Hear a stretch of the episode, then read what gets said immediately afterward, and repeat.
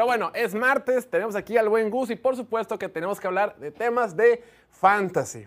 Me gusta, la semana pasada hablamos de jugadores novatos que hay que tomar, algunos jugadores que tienes en la mira y otros posibles sleepers o sorpresas que podrá haber para la próxima temporada. Ahora vos, te quiero preguntar, para que le digas a la audiencia, ¿qué jugadores deberíamos estar evitando este 2023 en el draft de fantasy? ¿Qué jugadores le sacarías tú la vuelta en este draft que está por empezar? Sí, parte de la clave del fantasy no nomás es escoger los jugadores buenos, sino también evitar los que pudieran tener percances en el camino, ¿no? Para lograr el añorado campeonato. Tengo aquí unos cuantos jugadores en la mira, no me quiero ir tanto detalle en cada uno, pero este, tratando de abarcar un poquito de cada posición. Quisiera empezar con la nueva arma de Justin Fields, DJ Moore, wide receiver. ¿Cómo? Eh, ¿Evitar o vas a buscarlo? Quisiera empezar con él para comentarles por qué, lo, por qué lo voy a evitar este año. Aunque amo el talento de DJ Moore como jugador, eh, no, no me encanta el prospecto, la idea de, de él para esta temporada de Fantasy. Ojo, no es lo mismo el Fantasy y la vida real, en cuestiones de la vida real y todo lo demás. Entiendo la situación, entiendo el por qué hicieron el trade y me encanta para Justin Fields. Pero en Fantasy, DJ Moore ahorita está siendo drafteado alrededor como el jugador número 48, es decir, por ahí de la ronda 5. Eh, es el receptor número 20 que está siendo seleccionado. Y eh, en teoría el esquema ofensivo del año pasado, sé que los esquemas o el plan evolucionan año con año, año con año o semana con semana, pero no podemos descartar el, eh, el potencial ofensivo que tiene Justin Fields acarreando, ¿no? Es decir, Justin Fields estuvo promediando 200 yardas aéreas, a diferencia con lo que estaba produciendo con, con sus pies, ¿no? Entonces, ese deep, o sea, afecta el, a fin de cuentas, el valor o el, desempeño que puede tener DJ Moore semana tras semana. es, un súper volado, o sea, la gente ya estando por hecho que Justin Fields va a dar el brinco, que va a ser un gran pasador, como es un gran corredor, pero la neta, o sea, hablando de fantasy, si quieres tomar a alguien de los Bears, toma Justin Fields, porque como corredor te va a dar yardas y te va a dar puntos. Así pero por aire es un volado, o sea, si le quieres apostar, date con uno de sus receptores, con DJ Moore. Puede pegar muy bien o puede salir muy mal, la neta. Le apostaría más a Darnell Mooney porque tendría que gastar menos. eh, te sale mucho más que quemarme menos en, en, este caso, ¿no? Ahora, estaba checando aquí. Desde de entrada, DJ Moore es un jugador que no se lesiona. Es un jugador que ha sido súper constante en toda su carrera. Él entró en el 2018. Sí. Sin embargo, estaba checando, desde el 2019 es un receptor top 8 en yardas por aire, en, en recepción de yardas. Top 8 de 2019. Y ve los quarterbacks con los que ha jugado, amigos. Ahora, ¿cuántos conoces? Kyle Allen, Will Greer, Terry Bridgewater, PJ Walker, Sam Darnold, Baker Mayfield y Cam Newton. Fueron siete, partidos de Cam Newton. Entonces, ha sido un jugador súper constante. Prácticamente en todos los años que ha jugado ha tenido mil yardas, excepto cuando fue novato.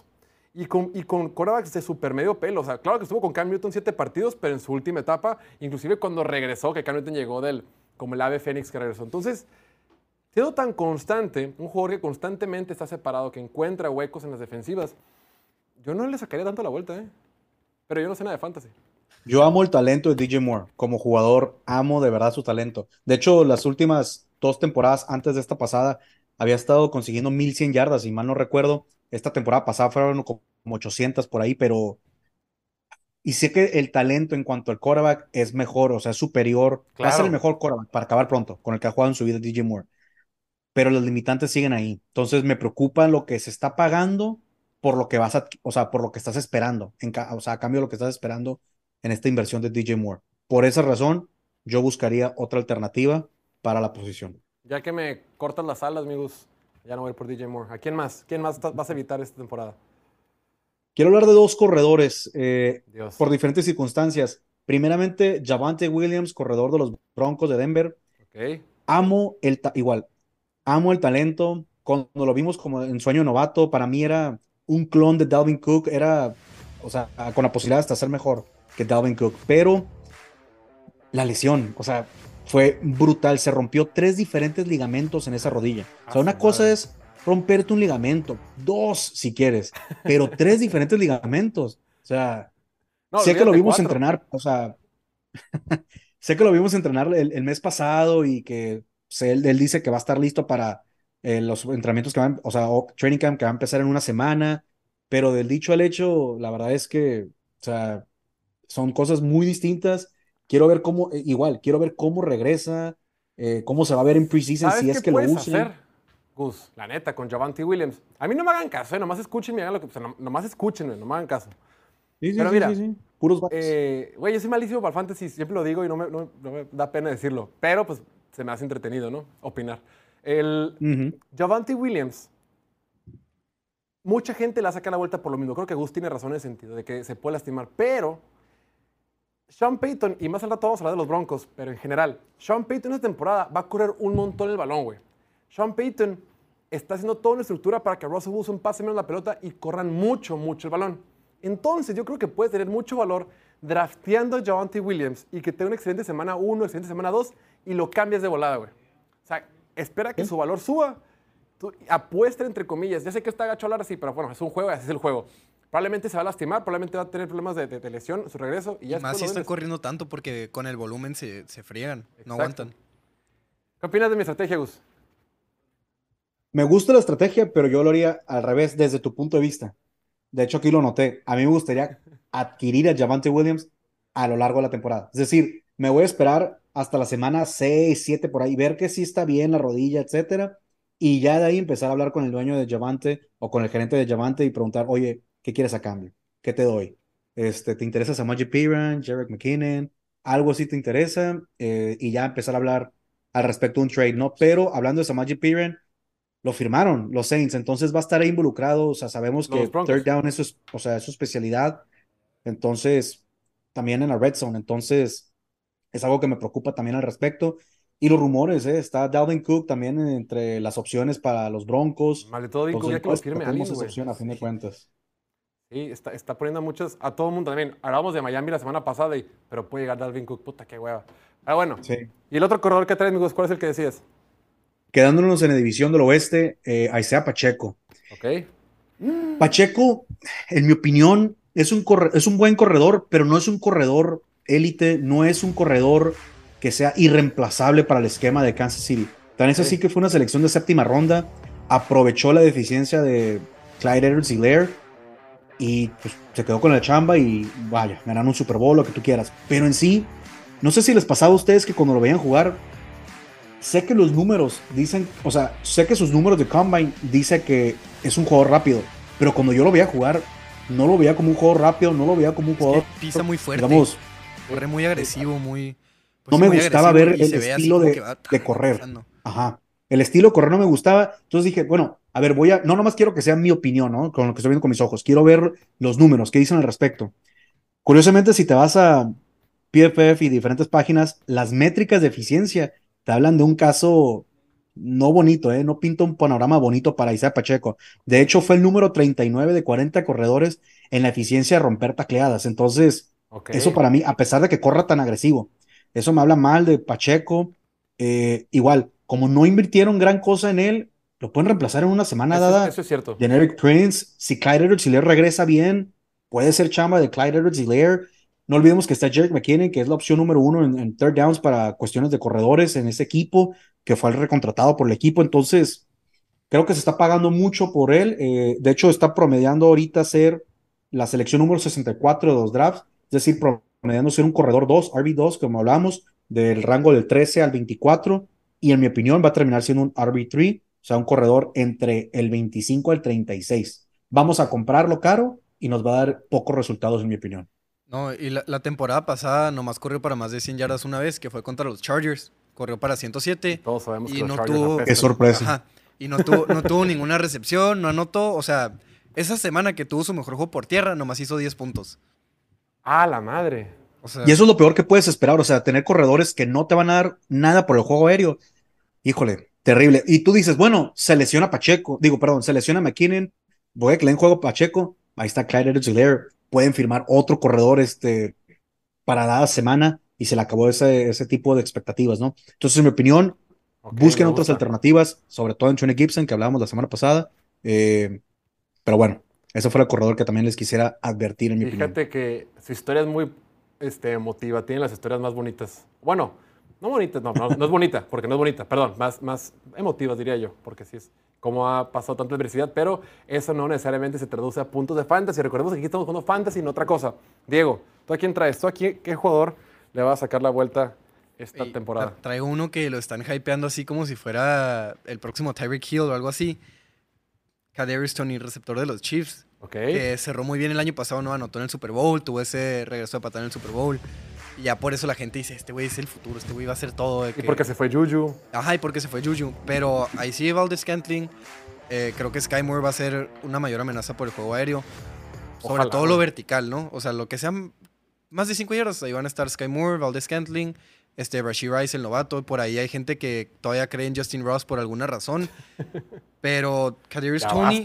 Sí, basta. Kadarius Tony es más como un... No, no quiero decir Divo Samuel, porque Divo Samuel es lo, lo mejor que podría llegar a ser Kadarius Tony. Pero es como un Divo Samuel así, patito. Y muy propenso a lesionarse. O sea, el güey, por eso lo cortaron los Giants. No producía porque no jugaba. Esta temporada empezó, jugó, luego estuvo fuera cinco juegos y lo cortaron. Llega a los Chiefs, tiene un juegazo contra los, contra los Jaguars, ¿no? 19 puntos de fantasy, o sea, anotó. Tuvo corridas largas, recepciones. Es que parecen corridas porque son recepciones cortas y va, cortando ta, yardas. El joystick, el joystick el joystick humano. Y después de eso se lesionó. Estuvo fuera una, dos, tres, cuatro, cinco semanas. Regresa contra Seattle y tuvo 7.8 puntos de fantasy en una jugada. O sea, anotó. Anotó en un ah. pase así de. que fue de 8 yardas, una recepción, 8 yardas, touchdown, son 7.8 puntos. O sea, si no anota, no te hace nada, la neta. Después de eso, contra Denver, no pasó de los 10 puntos. Y en la semana 18, que pues ya no cuenta, o sea, ya no hay fantasy, nomás porque anotó, pasó de los 10 puntos, pero o sea, 12 puntitos no es nada. No, no veo el hype. Está muy emocionante que en tan pocos acarreos, tan pocas recepciones haya tenido tantos touchdowns. Bueno, dos touchdowns, o sea, en 14 recepciones, dos touchdowns es mucho, ¿no? En proporción. Pero es súper o todo o nada, ¿sabes? Si no te anota, si no te tiene esa una jugada larga o un touchdown corto, no te va a hacer nada. O sea, tuvo juegos de menos de cinco puntos cuando sí estuvo activo. Y también está ese tema que no sabes cuánto te vaya a durar. Porque el güey corre, corre como si no tuviera tendones, pero sí tiene y se los está acabando. Y pues sí, o sea, no es un güey que lo que estás buscando en fantasy, sobre todo con un receptor número uno, que este lo están viendo como... Volumen. Número uno en el equipo, pues, ¿no? O sea, no, no en tu equipo de fantasy, pero en el equipo de los Chiefs. Lo están viendo ya como si fuera el siguiente Terry Hill o como si fuera un Travis Kelsey o algo así. Es un güey que te tenga consistencia, ¿no? Que tenga 13, 14 buenas semanas y 2, 3 malas. Este güey es al revés. Te puede tener 3, 4 muy buenas de 20 puntos y en las demás ni siquiera te va a pasar de los 7, 8. A ver si podemos poner el meme de ya está muerto, ¿no? Por favor, ya déjalo, ya está muerto. sí, luego también está el tema de pues los Chiefs cómo manejan su ofensiva y sobre todo Mahomes siendo un coreback, pues el mejor coreback del planeta. Ajá. Reparte mucho el balón, no se clava mucho con uno fuera de Travis Kelsey. Ese es el tema para mí. Ajá. Eso, el único receptor que ha tenido de mil yardas es Tyreek Hill. Y Travis Kelsey, que pues es un tight end.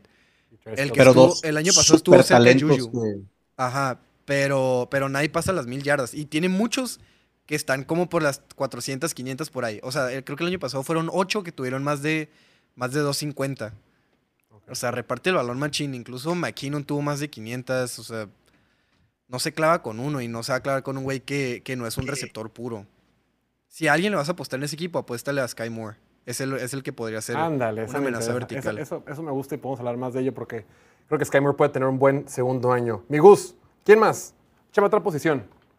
¿Quién más le vas a sacar? Ahora hablando de tight ends, George Kittle de San Francisco. ¡Ah! Sí, sí, sí, sí, sí, sí. ¿Qué te hizo, güey? Es de los pocos que son. ¿Oyes a San Francisco, ¿ah? Se nota.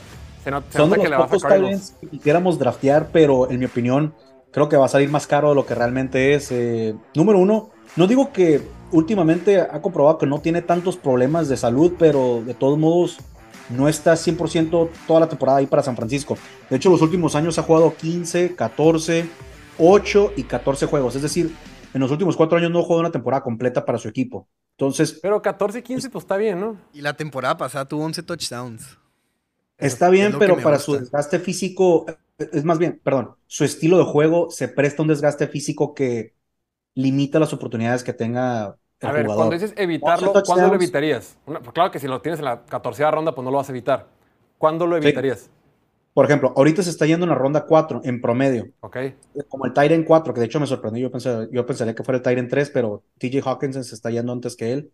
Eh, yo en esa ronda, la verdad es que me, quisiera quedar con receptores más que George Kittle y le apostaría por un Darren Waller o un Kyle Pitts incluso en la ronda 6, 7 este, posteriormente, ¿no? A, a, Kittle. Pero también el tema del quarterback, o sea, si es Brock Purdy, si es Trey Lance, si es Sam Darnold, sobre todo si es Trey Lance, este, la habilidad de correr también le va a quitar intentos de pase que pudiera ir rendir o hacer daño George Kittle, ¿no? Y también, como decíamos, su estilo de juego y talento, que es tan físico a la hora de bloquear, claro que Kyle Shanahan lo va a querer usar en juego terrestre y también, no por culpa de él, pero por su talento, lo usa en el juego terrestre y limita sus oportunidades en el juego, el juego terrestre, pues no nos da Yo lo veo al revés porque lo, está más tiempo dentro del campo, güey. Y Kyle Shanahan puede hacer tanta cosa que son más oportunidades para que le toque la bola a él, ¿no? Claro, pero a fin de cuentas van a tener un cierto número de, corridas que van a querer implementar porque así es Kyle, este, es el estilo de juego. Y ahora va a tener una temporada completa con Christian McCaffrey, que pues, no lo hemos visto competir con alguien así en una ofensiva. También está repartido entre Samuel, que si este año regresa de sus lesiones e inconsistencias, otra amenaza a sus targets. Y Brandon Ayuk, que siempre es la promesa de que va a ser el mejor receptor de la liga, del cual, híjole, quisiera creer porque yo amo su talento, pero también pues está esa amenaza, ¿no? Para el juego aéreo. Muy bien. ¿Quién más traes tú, mi Diego? Me gustaría agregar más breve y es más como no cometan el mismo error que yo. O sea, es, es algo, se me hace obvio, pero por ahí hay unos que quieren, quieren... Ganarle al sistema. Sí, sí.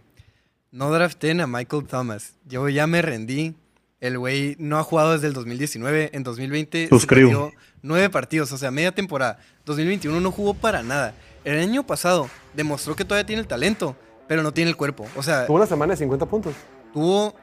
Yo lo tenía, yo lo drafté y al, principio estaba. le pegué. Y ya estaba escuchando ofertas de. Pues de intercambio. Y yo, no, no, no, me lo voy a quedar todo el año y voy a ganar. Terminé ganando, pero eso es porque soy muy bueno, ¿no? Claro. Y.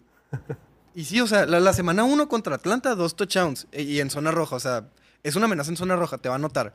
Pero, o sea, tiene que jugar para anotar. Y el güey no puede. O sea, pues duró tres juegos. Duró tres juegos nomás. Este tip es importante. Para que tu jugador a puntos es clave que esté jugando. Entonces apúntalo también. Mira, a ver, vamos a contarlos. Si se perdió todo el 2021, que fueron 17 partidos. En 2020 se perdió 9.